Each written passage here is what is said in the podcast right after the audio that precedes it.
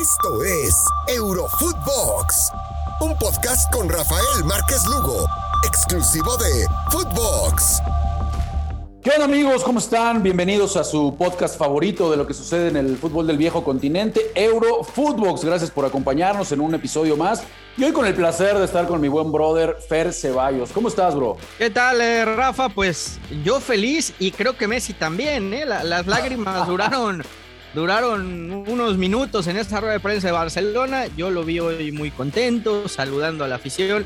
Impresionante el recibimiento en París. Eh, la gente está vuelta loca por la llegada de Messi. Eh, es realmente increíble, Rafa, lo que está moviendo. Pero creo que ya la, tristeza y, y la angustia y la nostalgia por el Barça pues se le pasó muy rápido. ¿eh? Híjole, mi Fer, es que, si con 50 kilitos de euros no se te pasa la tristeza, yo creo que no se te va a pasar con nada, hermano, ¿no?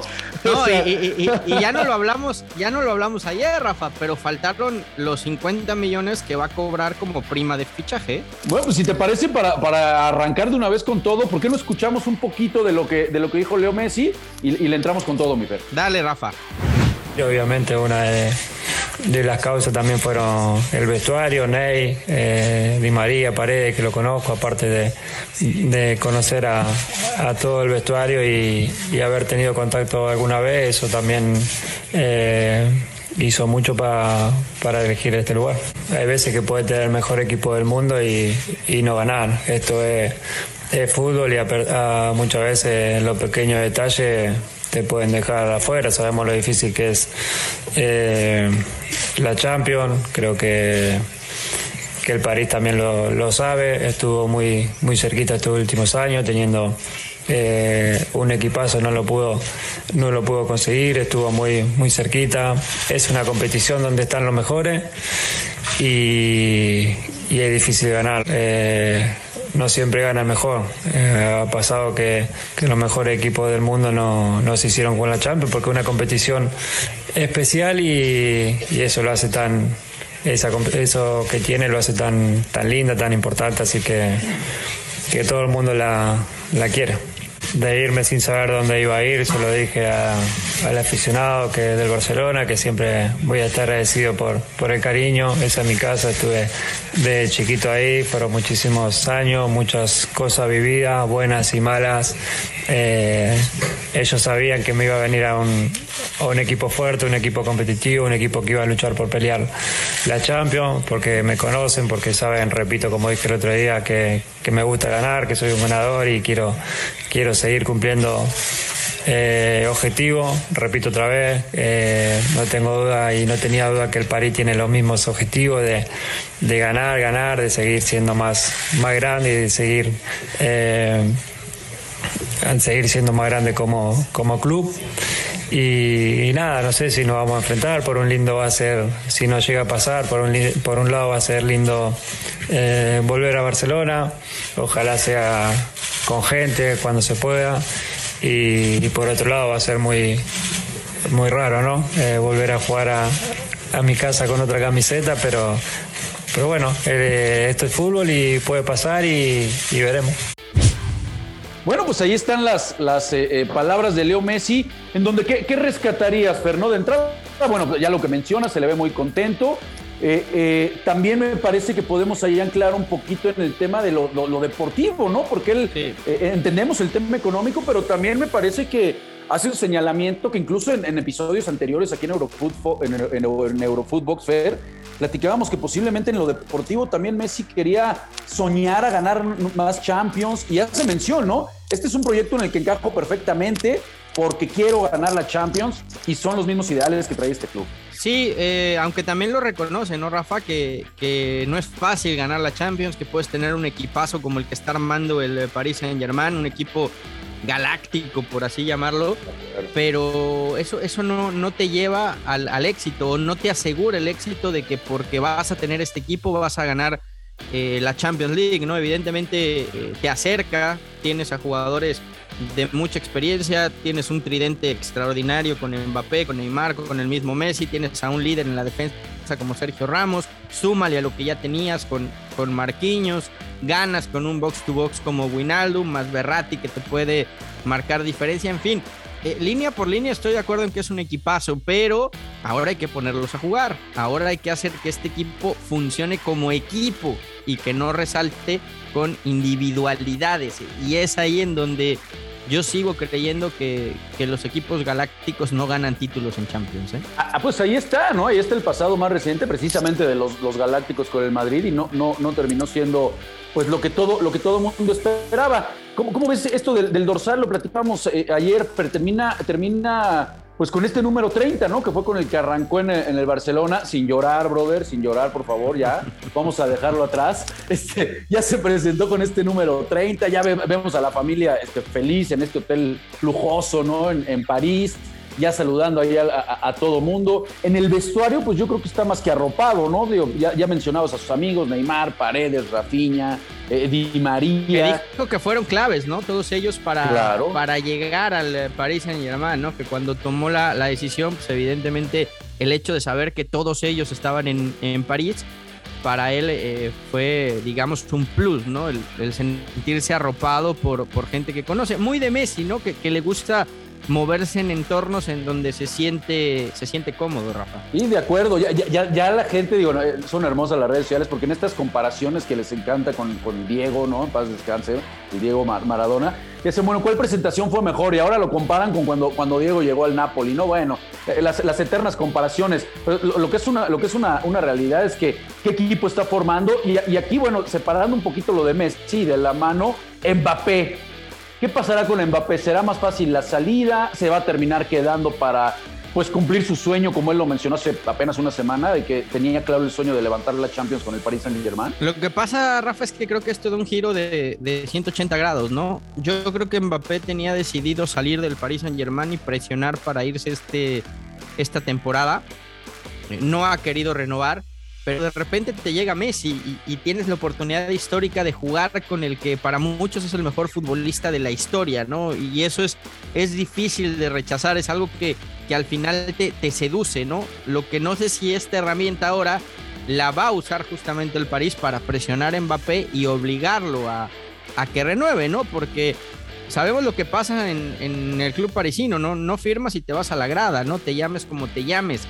Entonces, eh, creo que se viene una reflexión importante en el tema Mbappé. Hoy el presidente del Paris Saint Germain aseguraba que Mbappé se va a quedar, que tienen todo bajo control en el tema del fair play financiero. Yo sigo sin entender cómo hace el París para no romper las reglas ah, del, fair play financiero. Quizá algo tuvo que ver el, el apoyo a la UEFA y y de meritar o ir en contra de la Superliga, ¿no? Pero bueno, eso, esa es otra historia, Rafa. Yo, yo le borraría el, quizás, amigo, le borraría el quizás, porque ya, ya, ya, ya pusieron este, que va a entrar este fair play financiero hasta 2023, ¿no? Eh, justamente todo concuerda, la llegada de Leo Messi, el Mundial, por supuesto, de Qatar en 2022, y dicen, bueno, ya después de que tengamos toda nuestra pachanga completa con Messi, nuestro mundial, platicamos en 2023 para ver si podemos entonces arrancar con este fair play financiero. Sí, yo estoy totalmente de acuerdo contigo, Rafa. Lo que sí es que veo, insisto, yo, yo veo un Messi que, que esto, esto ya lo traía muy, muy, muy planeado desde antes de que se diera esa esa noticia en Barcelona de que no iba a renovar, ¿no? Y, voy al otro lado con el tema del Paris Saint Germain. Todo esto que armó el París para darle la bienvenida a Messi no lo armas en 24 horas, ¿eh? Sí, no, no, no, por favor. Estoy, totalmente. Esto estaba, esto estaba más cocinado, ¿no? ¿no? Pero lo tenían platicadísimo. Incluso tú mencionabas muy bien, ¿no? Los, las, las eh, indirectas o muy directas de Neymar, de Di María, de que iban a jugar juntos. Bueno, por, supuesto que esto estaba, estaba cocinado.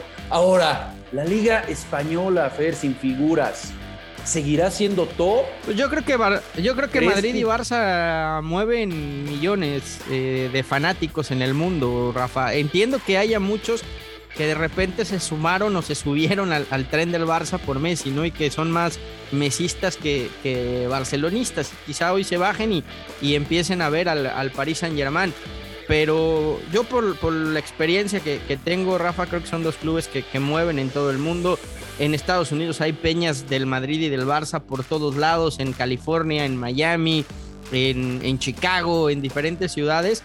Y son fanáticos al club, no a los jugadores, ¿no? Creo, creo que eso eso es un, fenómeno que está ahí y que es real, ¿no? Muchos creen que, que siguen o que seguían al Madrid por Ronaldo o que seguían al Barcelona por Messi, no, va, va, mucho más allá. Entonces, por supuesto que les afecta, pero ya vendrán otros jugadores que, que harán historia, que van a crear identidad con el club, con los aficionados y, yo soy de la idea de, lo que decía Alfredo y Estefano, ¿no? Los jugadores van y vienes, la, institución es la que perdura. Instituciones se quedan. Y, y, creo que es lo que va a pasar, ¿no? Hoy ya no está Messi, ya se fue Cristiano Ronaldo, vendrá seguramente en algún futuro Mbappé, quizá Haaland y, llegarán las nuevas generaciones.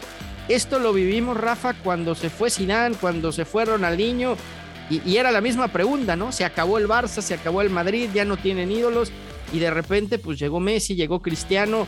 Ahora, no todos terminan brillando en el Madrid y en el Barça. Son camisetas que, pesan bastante. ¿eh?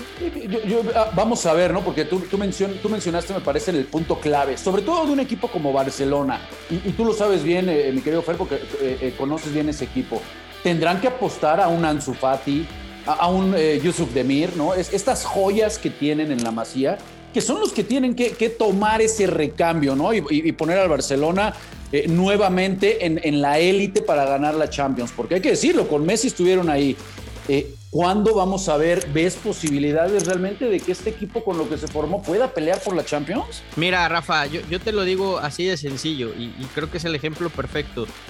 ¿Quién tenía más nombres en la final de hace dos años? ¿París Saint Germain o Bayern Múnich? No, no, por supuesto que, por supuesto que el París. Y, ganó el Bayern, ¿no?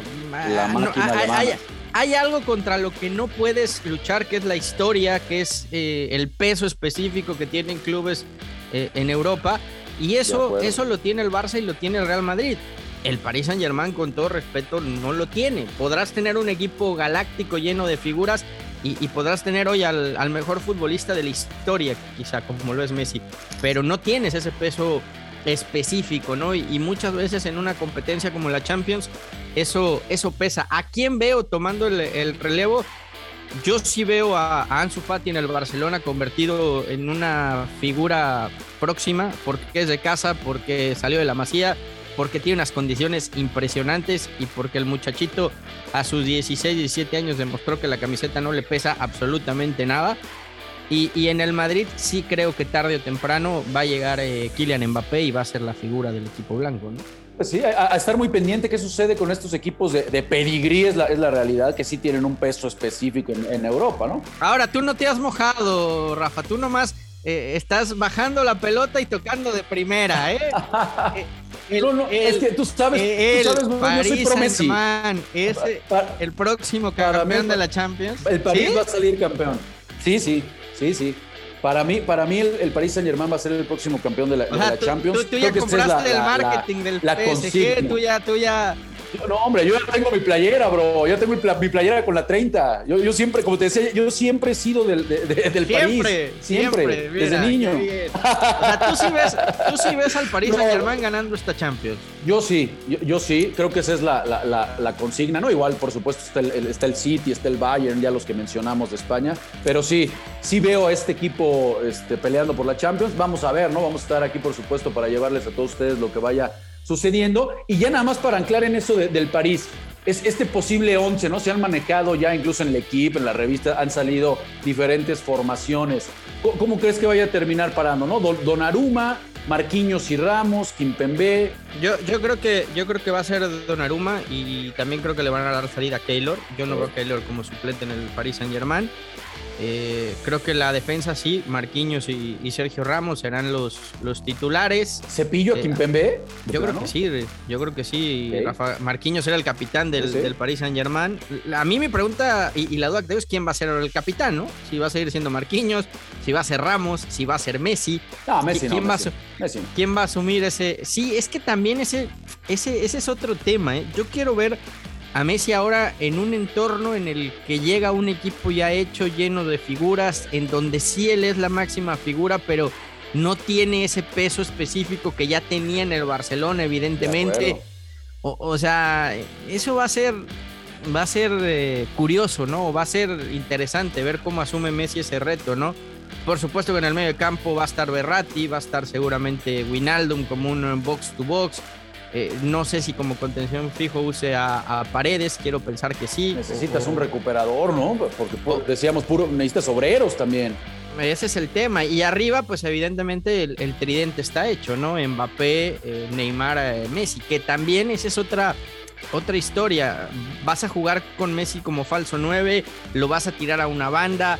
Mbappé cuando lo han puesto de 9 no es un 9 puro, le gusta más jugar como un eh, segundo delantero, como un, delantero de segunda línea. Entonces, ojo, eh, que también hay, hay muchos factores en los que Pochettino se tiene que poner a trabajar, porque yo sigo viendo mucho talento, sí, pero jugadores que, terminan eh, copando las mismas zonas del campo, ¿no? Neymar en, los últimos partidos del Paris Saint Germain lo veíamos tirándose también como una especie de enganche, que es, quiero pensar ahora la zona que va a pisar Messi, entonces no, es fácil tampoco el reto que tiene Pochettino por delante, porque ahora hay que hacer que las piezas encajen y que funcionen. Y ahí es en donde mucha gente tiene duda, precisamente en la dirección técnica, que poco se ha hablado, poco se ha hablado, pero por supuesto que es un tema medular, ¿no? Controlar ese vestidor y después hacer que esos engranes pues funcionen perfectamente en, la cancha, de esos bonitos problemas que cualquier técnico quiere, ¿no, mi querido Fer? Totalmente. Ahora es, yo creo que sí, eh, Messi, el fichaje más importante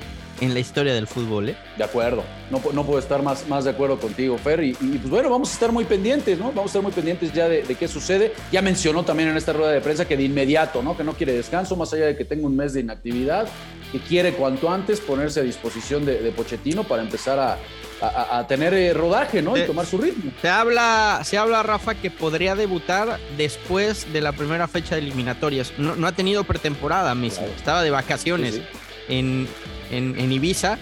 Eh, tendrá este tiempo para ponerse en forma y se habla de que podría debutar, insisto, hasta después de eliminatorias con el Paris Saint Germain. Yo creo que Messi también eh, esto va a jugar a su favor, ¿eh? va a ir mucho más tranquilo que como estaba en el Barça y tendrá también tiempos de descanso y periodos para estar de la mejor manera posible con la selección, que al final creo que es su, máximo objetivo, ganar una Copa del Mundo. Totalmente de acuerdo, pues veremos si el astro argentino consigue una Champions con el París y por supuesto levantar la, la no la va a ganar, Rafa, no la va a ganar. Aquí, nos vamos a ver, hombre, aquí nos vamos a ver, ya, ya nos vamos a aventar un buen round. Me voy, a cuando los echen, cuando los echen ahí en cuarto, te vas a burlar. te vas a acordar de mí. ¿eh? bueno, me parece muy bien, mi querido Fer. Brother, pues gracias, gracias por acompañarnos a un episodio más aquí en Eurofootbox.